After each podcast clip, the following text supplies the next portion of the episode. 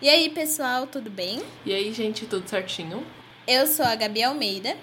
E eu sou a Cami Rodrigues. Sejam bem-vindos a mais um episódio do Chá com História. No episódio passado, a gente comentou que amamos o Modo Operandi, um podcast de true crime.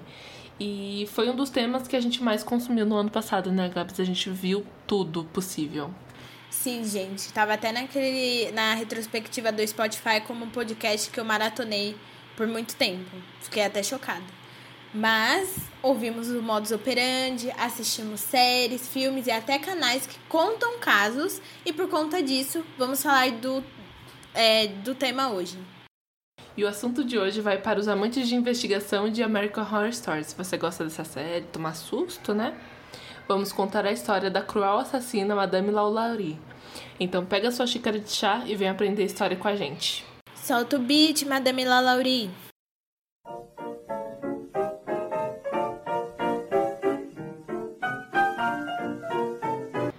Antes de tudo, como sempre, é importante falar que todas as fontes usadas estão na descrição do episódio e também vamos deixar na trend do Twitter.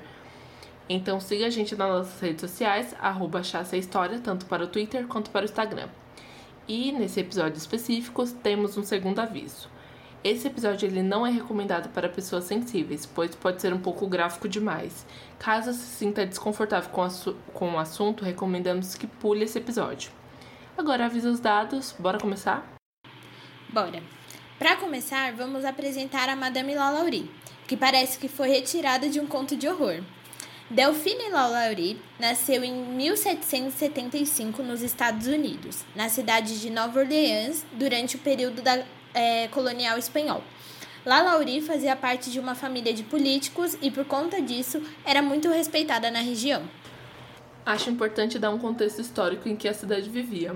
Bom, Nova Orleans foi fundada por franceses, mas em 1762 para 1763, a França assinou um tratado cedendo o estado da Louisiana para a Espanha, que governou por 40 anos, mais ou menos. Depois disso, o estado foi comprado pelos Estados Unidos em 1803. Nova Orleans, como uma cidade do sul, era completamente racista e escravocrata. Nos seus portos é, milhares de escravos foram vendidos e isso a tornou a terceira cidade mais rica dos Estados Unidos durante a primeira metade do século XIX. Então rendeu muito, né? Uhum. Uma curiosidade interessante que a Camila falou de comprar, o, os Estados Unidos comprou a Louisiana, é que o Texas e a, o Novo México são comprados também. Eles compraram do, do México, né? Então, não era dos Estados Unidos, eles cataram o estado para ele, para eles, né? E isso também acontece com o Alasca, porque na verdade o Alasca é uma pontinha da Rússia. Se você pega o mapa mundi junta ele certinho, ele dá a pontinha da Rússia. E eles compraram esse pedaço também. Então, acho que isso foi até uma, uma forma estratégica de ter 50 estados. Não sei por que isso. É uma boa pergunta. Sim. Acho que vale até um episódio, né? Nossa, eu acho que vale muito. E principalmente porque, assim, eles compraram um estado, sabe? Foram lá e. Uhum. Isso é, é muito bizarro, né? É, e aí fica aquele questionamento: pra que tantos estados, né? Tipo, 50 estados. É. Acho que numerologia, aí, né? né? Marcia Sensitiva, corre aqui, explica aqui. Os iluministas. Illuminati, Beyoncé, amiga. Cadê os documentos? A Beyoncé. É, Beyoncé. Ela tava viva lá, ó, durante a, a guerra de secessão e foi ela que implantou várias coisas. Gente, a Beyoncé é a, a nova. A nova não, ela é a líder, né, dos Illuminati, segundo aí as teorias. Então eu amo essa teoria da Beyoncé, líder dos Illuminati. Tem um monte de gente que fala que ela é, ela é o Jay-Z também, não é? Que você tinha contado uma vez? É, ele, ele é, mas ela é a cabeça do rolê mesmo, porque ela é poderosa. Aí comenta aí, gente, se vocês acham que isso é real ou não. Mas voltamos ao nosso assunto, né? A Louisiana viveu a segregação racial e tem traços disso até os dias atuais, onde é possível ver regiões ainda é, destinadas a negros e outras para as pessoas brancas. Claro que tudo isso de uma forma bem mais velada, sabe? Mas voltando para nossa querida Madame Lalaurie, a mulher se casou três vezes e de maneira suspeita ela ficou viúva dos dois primeiros maridos. O primeiro foi o Dom Ramon de Lopes e Angulo, não sei se falei certo o nome, peço perdão. é um respeitado oficial de alta graduação na corte espanhola. Eles se casaram em 1800 e em 1804, enquanto eles estavam voltando de uma viagem, a, a, é, voltando de uma viagem da Espanha, Dom Ramon ficou supostamente doente e morreu. Bem supostamente, tá?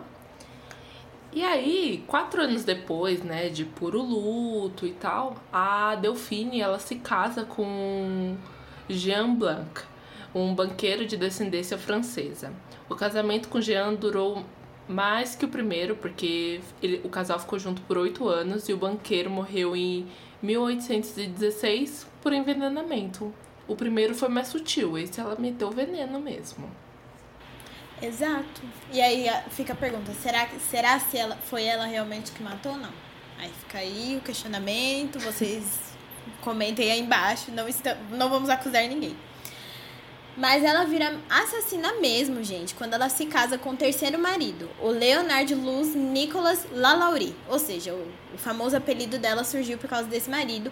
Em 1831, o casal se muda para a recente propriedade adquirida por eles, a famosa ma mansão situada no número 1140, na rua Royal Street, no bairro mais antigo da cidade, o French Quarter.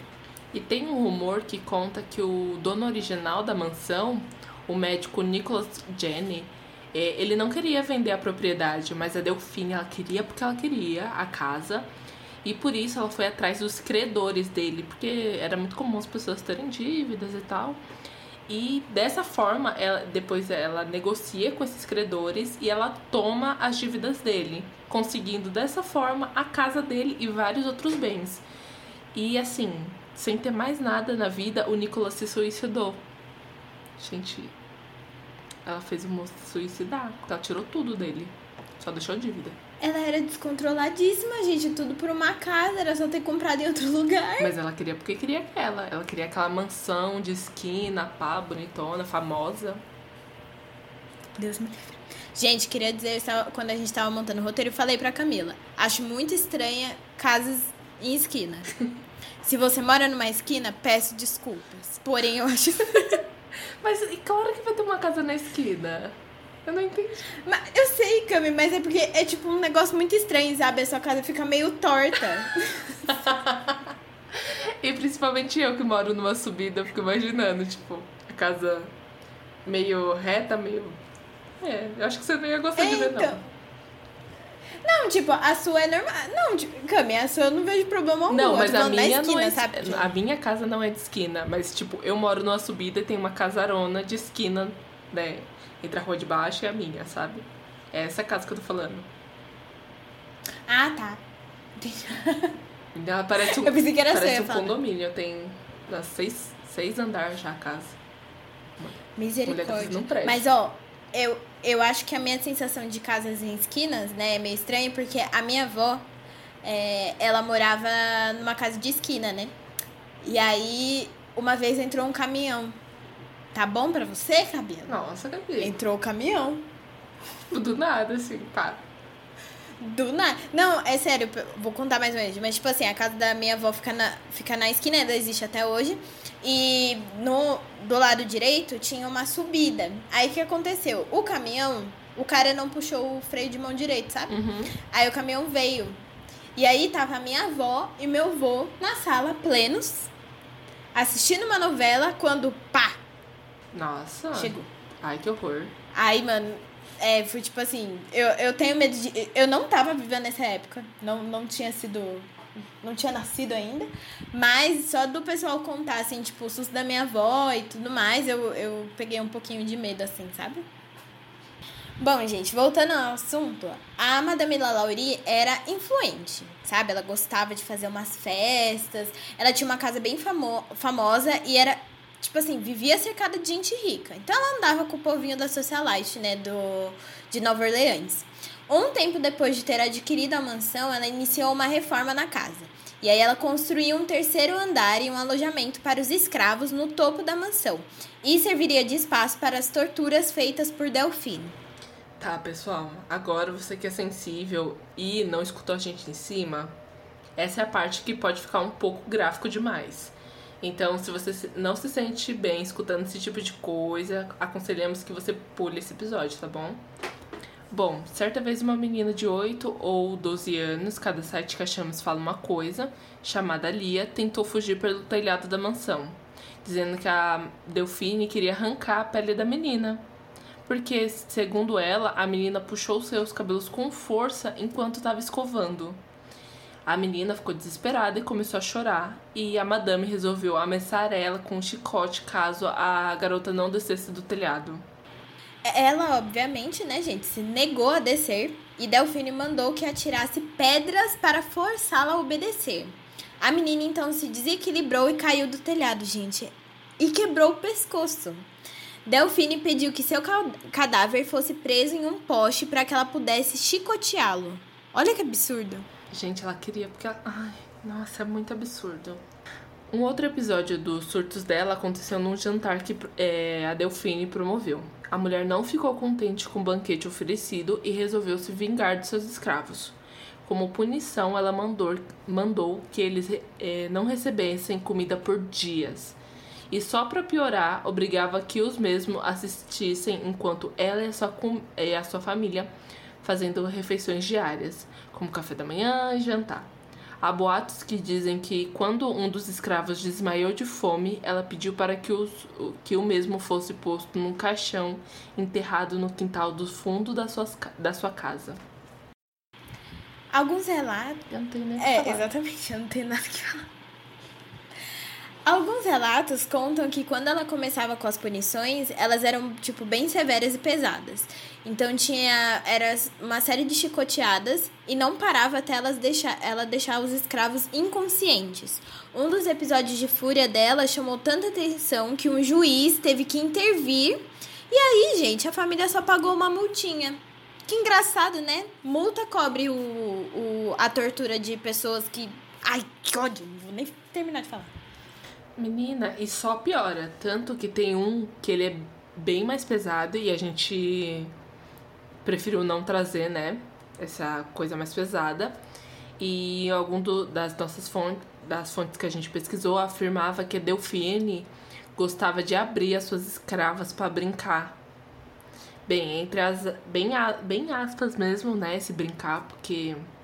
Gente, ela abria e ela brincava com os intestinos envolvendo os envolvendo em voltas da própria cintura, enquanto deixava o corpo das vítimas pendurado e apodrecendo. Tipo.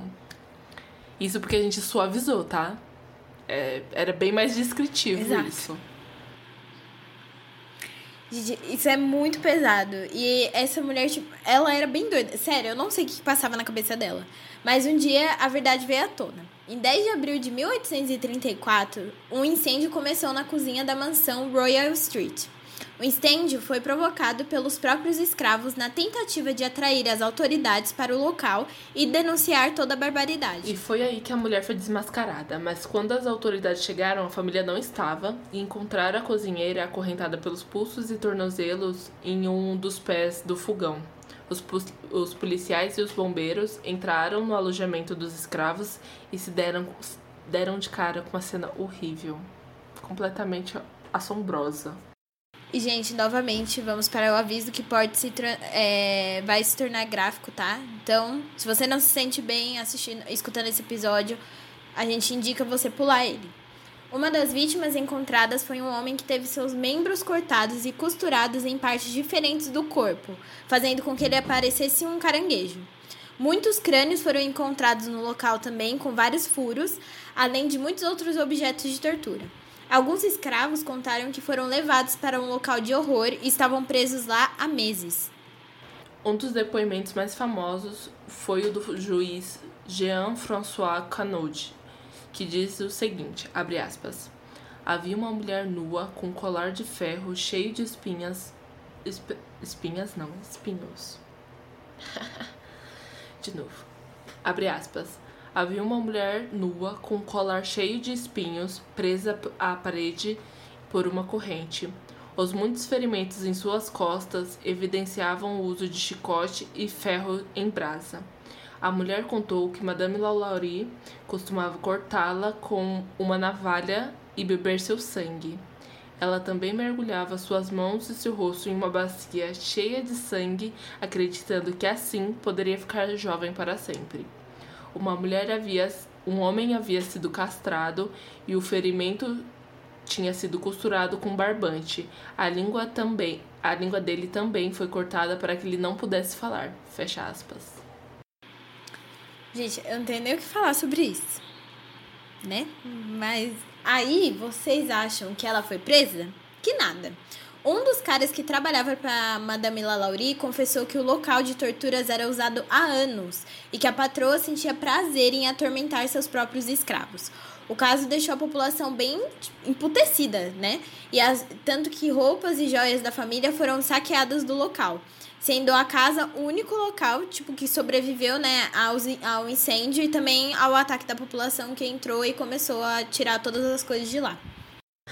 Depois disso, a polícia foi investigar o local, né, e alguns relatos contaram que foram encontrados vários cadáveres onde for, é, os feitores da família col colocavam os corpos. Vítimas foram encontradas no poço da mansão, sendo a maioria delas crianças torturadas. E aí, gente, vocês se perguntam: cadê Madame Lalauri e sua família? Há boatos que ela fugiu com suas filhas para o Alabama, onde foram hospedadas por parentes, e seu marido resolveu se separar por medo do que a mulher poderia fazer com ele.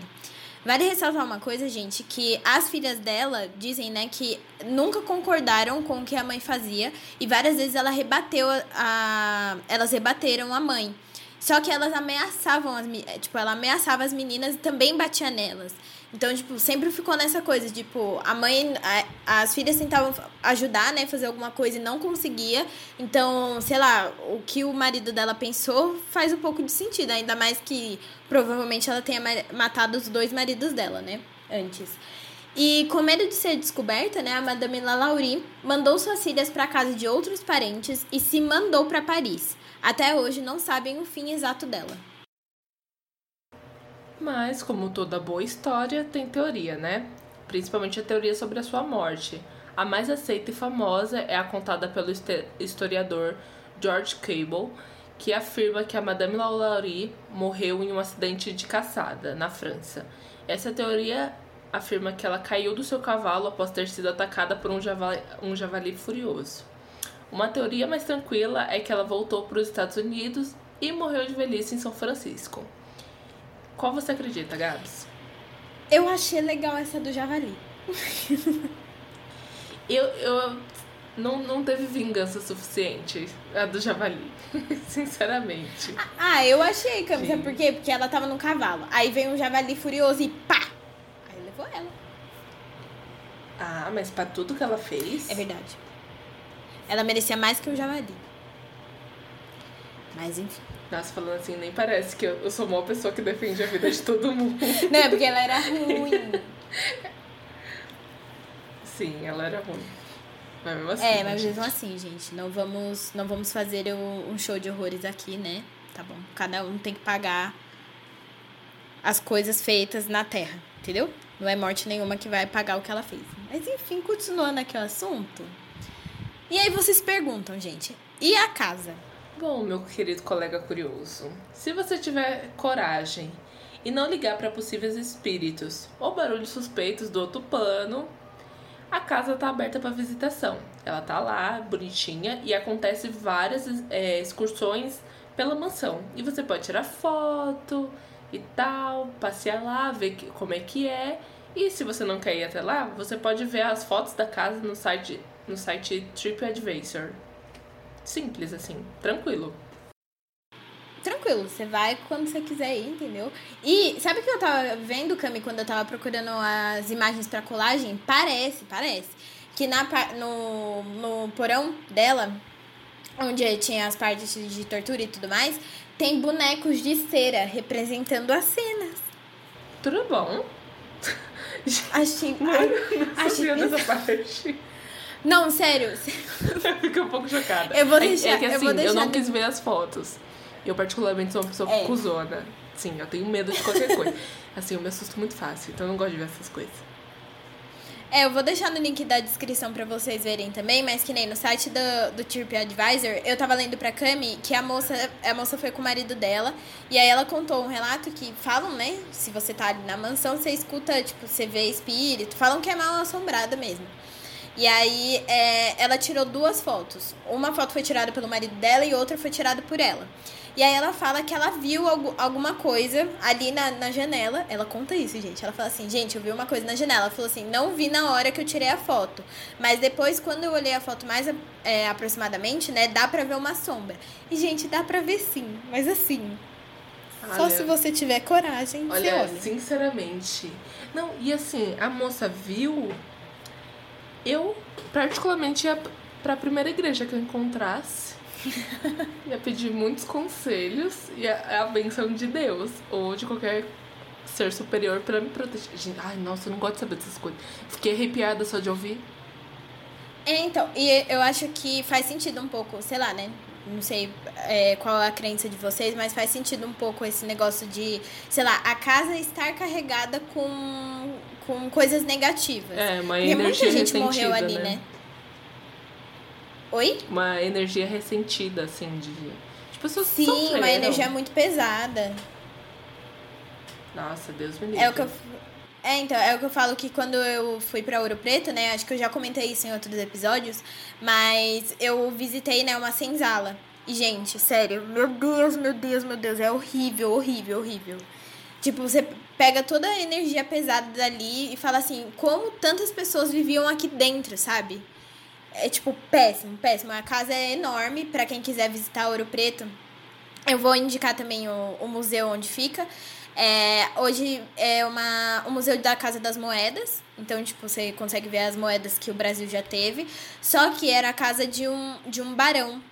E embaixo, assim, fica. É, é sótão que, fica, que fala que é embaixo ou é porão? Sempre confundo. Porão. É em cima. Por, é. Isso. No, no porão tem, tem tipo um porão assim, todo de pedra, gente, juro por Deus. Ele é todo de pedra, ele não é liso nem nada. Super quente. E aí você entra e tem, tipo, os lugares, né? Acho que são duas salas, não tão grandes, que esses escravos ficavam.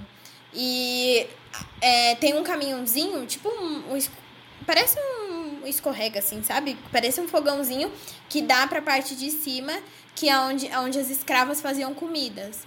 Então, tipo, gente, é muito, muito pesado, sério. Não tem estabilidade ali. Eu não, eu não lembro se é. Se sempre foi ali com aquelas pedras ou se antes era tipo chão puro, sabe? Mas é muito pesado.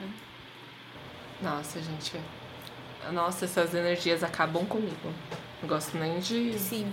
de saber das histórias, porque eu não gosto. Tá? Eu me impressiono fácil, fico botando na minha cabeça. Eu sou maluca. Entendeu? Eu não gosto uhum. dessas coisas. Ai, é que o, o que aconteceu é que, tipo, quando eu fui, né, eu não sabia que tinha esse negócio. Aí eu fiquei, é, essa parte, né, da casa. E aí quando eu vi que o pessoal tava falando, ah, tem uma parte aqui embaixo e tudo mais. E quando eu descobri, eu fiquei, meu Deus do céu. E, tipo, eles deixam em exposição os objetos de, de tortura usados. Então, sério, ai, Cami, é muito pesado. Mas, voltando ao nosso assunto, uma curiosidade para os fãs de cinema é que o Nicolas Cage já comprou a, a mansão, gente. Já comprou. E, e pode ter energia ruim, tipo, só pra ele, né? Porque eu acho que ele enjoou, não curtiu e vendeu a casa. Eu fico imaginando ele escolhendo. Eu não sei se ele escolheu sabendo da história ou falou assim: oh, deixa eu curtir essa casa aqui um tempo, sei lá, abrir um museu ou percebeu que a energia era muito ruim, tava trazendo ruim para a carreira dele, se bem que é o Nicolas Cage, né? A carreira dele realmente é complicada. Mas não sei. É só ladeira abaixo. Nossa, só ladeira abaixo, menino. E aproveitando que a gente tá nesse universo aí dos famosos e tal, para os fãs de, de série, a série American Horror Story retratou a Madame Lalaurie, que foi interpretada pela Kate Bates, é, na terceira temporada da série. A atriz conquistou o Emmy de melhor atriz coadjuvante pelo seu papel na série. Você acredita? Achei que... Mas o papel dela era bom, Cami. Tipo assim, claro, ela interpretou bem, né? Não que o papel dela fosse bom. É, o papel dela realmente era complicado, né, menina? Complicado. Mas... E eu queria dizer que essa temporada é a mais pesada. Pra mim, é a mais pesada de todas, assim, de American Horror Story. Porque Ai. mexe com umas coisas que eu fico assim. Gabi tá há quatro anos tentando me fazer assistir a série e há quatro anos eu recuso de maneira diferente. Já falei pra ela. E, gente, é uma dica, ó. Essa série, ela pode ser assistida é, em qualquer temporada que você quiser. Ela parece é, Black Mirror, que você pega um episódio, né? E aí você assiste e não vai interferir em nada. A série também é, então você pode escolher a temporada que você quiser, porque cada temporada tem um tema em específico. No caso da terceira temporada foi do Coven, né? Que são o. Eles chamam de o clã das bruxas. Então eles mexem com a parte da magia negra e do voodoo. Então por isso a Madame Lalaurie aparece. A temporada passa toda, durante, é, toda em Nova Orleans. E é muito bom porque retrata bastante sobre o racismo. É, e também dessa, mostra bastante dessa parte que a, a gente explicou, né? Que fala que Nova Orleans era dividi é bem dividida, né? Entre tem os lugares para as pessoas brancas e tem os lugares para as pessoas negras. Então vale a pena assistir a série por causa disso. Você dá para se localizar certinho. Fora que, né? Em si, mesmo sendo uma temporada muito pesada, a história até que é legalzinha. É que eu não gosto muito dessa temporada. Enfim, os fãs de American Horror Story vão me xingar, mas é que eu não gosto tanto. Particularmente não tenho muito o que falar dessa série, porque não assisti. Não vou assistir, por motivos de não, não gosto dessas coisas. Mas assim, tá aí pra quem gosta, né? Eu prefiro. Eu falo isso, mas eu assisto. Não tem comentário, na verdade. tipo, eu assisti Supernatural. E- mas não dá medo. É, outra, é outros 500, assim.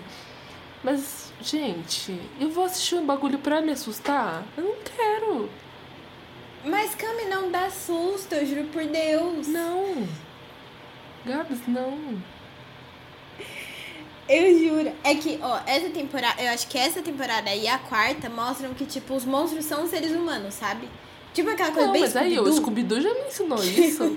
A vida me ensina. O cara do trem, do. O...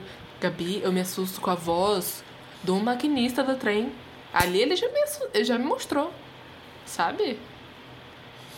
A Camila Muito assusta fácil. fácil, gente. É uma, Uma vez eu- a mechinha do meu cabelo foi pra frente e eu achei que era alguém. E eu, tipo, dei um pulo, assim, ridículo. Realmente me assustou. É uma situação, né, gente? É uma situação. Mas enfim, gente, as temporadas de American Horror Story estão disponíveis no Globoplay e na Amazon Prime. Então tem da primeira até a décima temporada. Então sintam-se à vontade pra assistir, né? E também assistir essa temporada, a terceira temporada, pra quem tiver curiosidade e tiver estômago, porque tem sangue pra cacete. Nossa, tem 10 temporadas? É isso. Tem 10, menina. Assisti todas como uma boa fã. Caralho. Nossa, mas Tô ansiosamente esperando a décima primeira, mas com a pandemia atrasou, né? Nossa, eu não sabia que tinha tanta. Jurava, na minha cabeça era tipo umas seis temporadas. Não, tem bastante temporada porque o Ryan Murphy pode, né, Cami? Ele tem dinheiro. Investidor, nome. Tem dinheiro, investidor e as pessoas gostam dele, né? Então ele faz temporada quanto ele quiser. Ele falou que quer, tipo, continuar com American Horror Story pro resto da vida dele, se possível. E vai ter até spin-off. Nossa, ele quer continuar pro resto da vida? Essa... É, Nossa, então. colega. A gente tem que saber a hora que acaba. Ah, mas tipo, a. Qual é o nome da moça lá do Grey's Anatomy? A, vai- Shonda? É, Não, a Eu ia Shonda. falar Viola Davis, nada a ver. A Shonda tá aí com 30 temporadas de Grey's Anatomy, né, menina? As pessoas Produtora assistem. de várias coisas, né? Tanto que ela fez Bridgertons agora. Mulher Poderosa. Pois é. Matando personagem torto e direito. É um negócio. Nossa, eu nunca vou esperar a morte do Derek. Nunca. E a, Ai, Cami, um Christina- bosta. Não precisava. Gabriela. Ele, Eu tinha Camila. 15 anos, tá? Camila. E, e eu também já tava chateada porque a Cristina tava louca. Então, juntou as duas coisas, fiquei chateada e nunca mais assisti. Tá, tudo bem, eu te respeito. Mas se a gente assistir agora, você vai perceber que ele era um bosta. Eu assisti, eu odiava ele. Não? Gabi, eu tenho, eu tenho uma, uma lei pra mim mesma que eu não reassisto as coisas que eu sei que envelheceu mal, entendeu? Não envelheceu Não. como vinho, envelheceu como leite. É, tipo assim, eu tava reassistindo Prison Break esses dias e tem várias coisas que eu fico tipo, Jesus toma conta, mas eu ainda amo. Mas assim, complicated, né, menina? É, então. É pesado. Mas Tá. assistam Prison Break. Maravilhoso, perfeito. Fazer- já indicamos aqui três séries pra vocês, entendeu? Várias.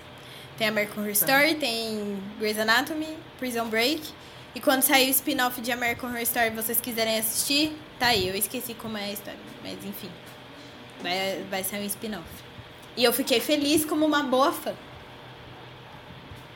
Muito fã, né, Gabi? Muito fã. Eu acompanho tudo, fico lá esperando o Ryan Murphy soltar as coisas. Aí eu fico lá, vai filho, solta. Que eu tô esperando. Ai, Jesus, Gabriela.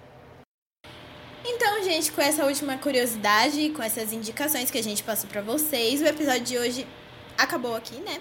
A gente espera que vocês tenham gostado. Comentem nas nossas redes sociais e também se vocês gostaram desse tipo de episódio que traz é, crimes reais ou assassinatos e tudo mais, comenta, né? Porque aí a gente sabe se vocês estão gostando ou não e traz também. É, conta pra gente qual foi a sua parte favorita, se você curtiu esse tema que a gente pode trazer, porque a gente gosta muito. E tem vários serial killers históricos aí que a gente pode trazer. É, conta aí o que você achou desse episódio, o que vocês querem ver daqui pra frente. Vai comentando que só assim a gente vai saber o que vocês querem. E bora fofocar, meu povo, porque é isso que leva a humanidade pra frente. Então siga a gente nas nossas redes sociais. O Twitter e Instagram é arroba. Ou mande um e-mail, se você gosta de mandar um e-mail. É da época da Madame Lalauri. Pode mandar um e-mail, que é o, o. A gente se vê na semana que vem com mais um episódio quentinho e cheio de curiosidades pra vocês. Até mais! Então, beijo, gente. Lavem as mãos e fiquem em casa. Este podcast é produzido por Camila Rodrigues e Gabriela Almeida. O roteiro é feito por Camila Rodrigues e Gabriela Almeida. A arte foi feita pela Camis. A trilha sonora é a música Chicago Breakdown, do Louis Armstrong. E a edição foi feita por mim,